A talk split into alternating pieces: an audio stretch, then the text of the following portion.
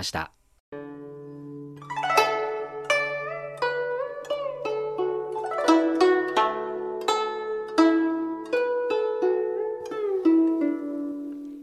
監視祭時期の時間になりました。限られた文字の中に悠久の歴史や雄大な景色。時に心のひだが織り込まれている漢詩日本の俳句や短歌にも共通するところがあるように思います。読むたびに聞くたびに理解が深まったり新しい発見があったり。そんな漢詩の世界を旅してみましょう。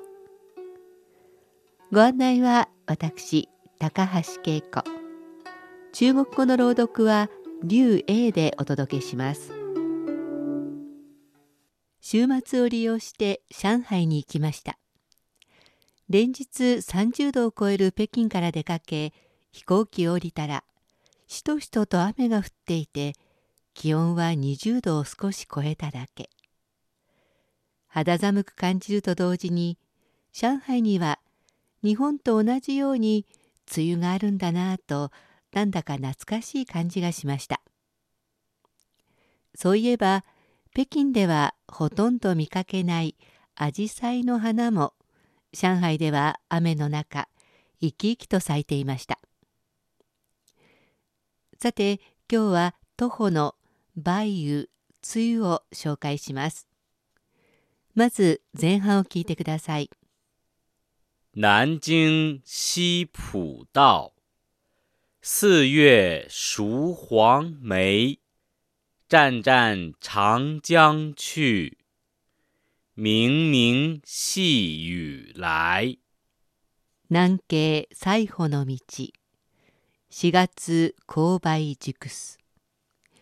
淡々として長江去り。明々として左右来たる。南京の西穂にある我が騒動の道では4月になると梅の実が黄色く熟する。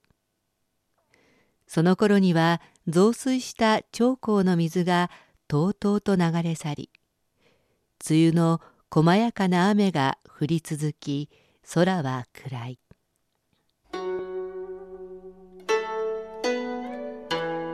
作者徒歩は政党の詩人。中国を代表する詩人で日本でもよく知られています。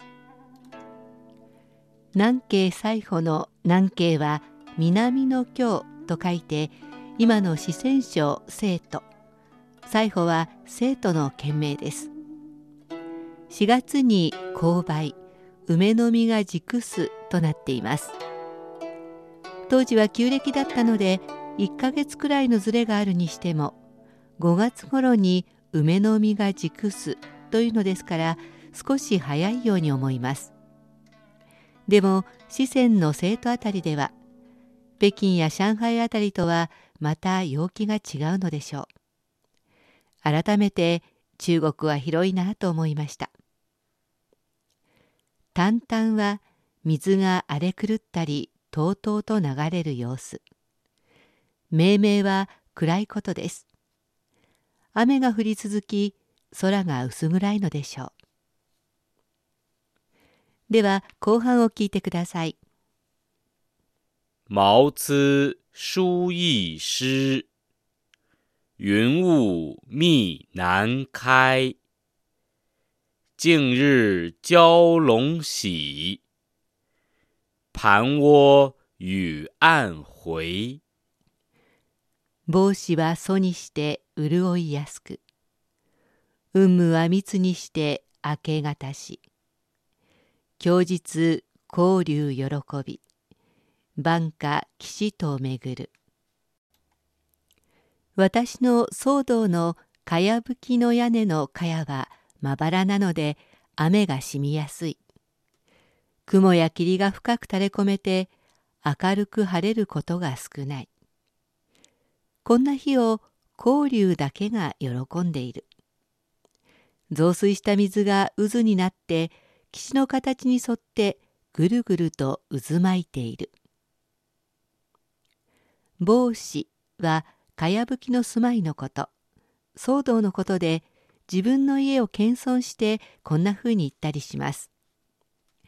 実際今生徒の徒歩騒動を尋ねるとかなり立派ですが当時は雨漏りがするような粗末な建物だったのかもしれません。光竜は水の中に潜んでいて雲や雨を得て天井に登って竜になると言われている想像上の動物です。境遇に恵まれず志を達成できない英雄のことも指しています。徒歩自身のことでしょうか。雨が多く明るい太陽も差し込まない梅雨は一般的には好まれませんが水が大好きという光竜は喜んで渦になってぐるぐる回る水と一緒に回っているようです。良くないと思われることも立場を変えれば喜びにもなる。多角的に物事を捉えなさいと徒歩が教えてくれているようです。ではおしまいにもう一度聞いてください。